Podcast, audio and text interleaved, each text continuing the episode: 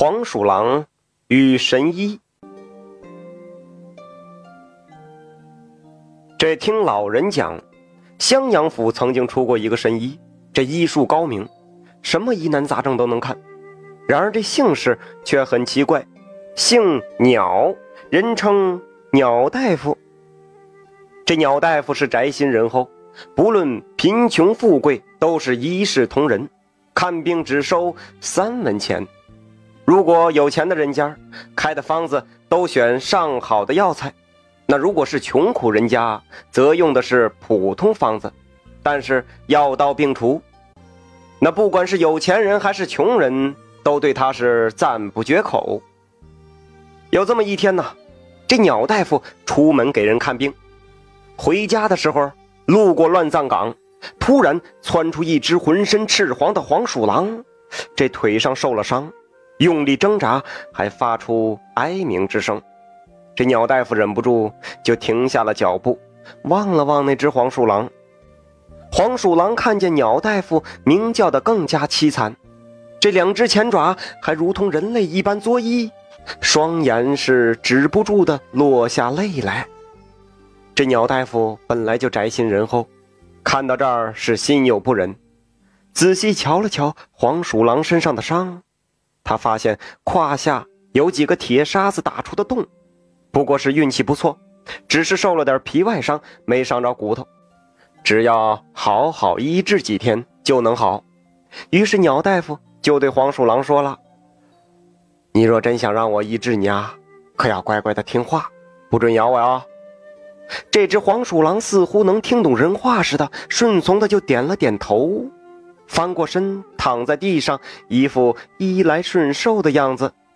这鸟大夫屏住呼吸，三下五除二的帮黄鼠狼取出铁砂，包扎好伤口。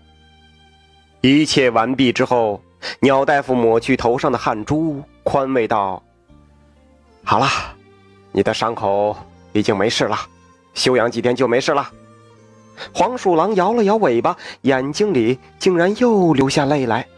这鸟大夫有些奇怪，又看了看黄鼠狼，恍然大悟，说道：“哎呀，我真是老糊涂了，把这事给忘记了。没关系，我再给你熬一些草药，你每天到我家门口连喝三天，保证让你精气十足，恢复如初。”这黄鼠狼点了点头，跟在了鸟大夫身后，温顺的如同家犬一般。鸟大夫言而有信。回家就熬了一碗补气汤，放在门口。这黄鼠狼是一饮而尽，感激的点点头，这才离去。之后的几天呢，鸟大夫每天都会熬汤，没过多久，黄鼠狼就会来喝。连喝了三天，果然是精神抖擞，那皮毛比以前更加光滑。到了第四天，黄鼠狼又来了。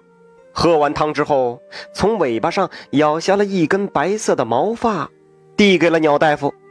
鸟大夫接过这羽毛，轻轻地问：“你这是想送给我做纪念吗？”黄鼠狼示意让鸟大夫把这根毛插在耳朵里，然后长鸣一声。鸟大夫大吃一惊啊，因为他竟然能听见黄鼠狼说：“好心人，谢谢你救了我。”马上要发大洪水了，你们赶快逃吧！洪水，那在古代可不是闹着玩的。若是真的，那可是灭顶之灾呀！鸟大夫本想多问几句，可黄鼠狼摇摇头，什么也不说了。这一转眼就跑没影了。这鸟大夫心里是七上八下，他越想越不安。他站起身来就大声喊：“大家快跑啊！这个地方保不住了！”几天后就要发洪水了，人们得听了消息，惊慌失色，纷纷收拾东西准备搬家，整个县城是一片混乱。这事儿啊，惊动了县太爷，派人一打听啊，得知是鸟大夫传出的消息，立刻就派人把他抓到了县衙。县太爷皱着眉头坐在公堂之上，就质问鸟大夫：“你竟敢妖言惑众，该当何罪？”哎呀，老爷呀，这可是千真万确的消息啊！这是黄鼠狼亲口告诉我的。鸟大夫就把自己的奇遇原原本本的给县太爷讲了一遍。这县太爷在本地做官也好多年了，知道鸟大夫不会胡言乱语。但是这事儿听起来实在太过稀奇了，于是就又问鸟大夫：“这样吧，我家的猫最近无精打采，每天叫唤，你听听他在说什么。”说完，县太爷就叫人把自己的猫带上来，让鸟大夫听听。这只猫啊，无精打采，瞥了一眼鸟大夫，弱弱的哼了几声。这鸟大夫点点头说：“回禀大人，你家的猫说了，夫人每天都把它抓到被窝里睡觉，闻着你的臭脚，实在太臭了。”县太爷羞的是满脸通红。但他二话不说，就让衙役们贴出了告示：近日洪水将至，希望百姓们做好充分的准备。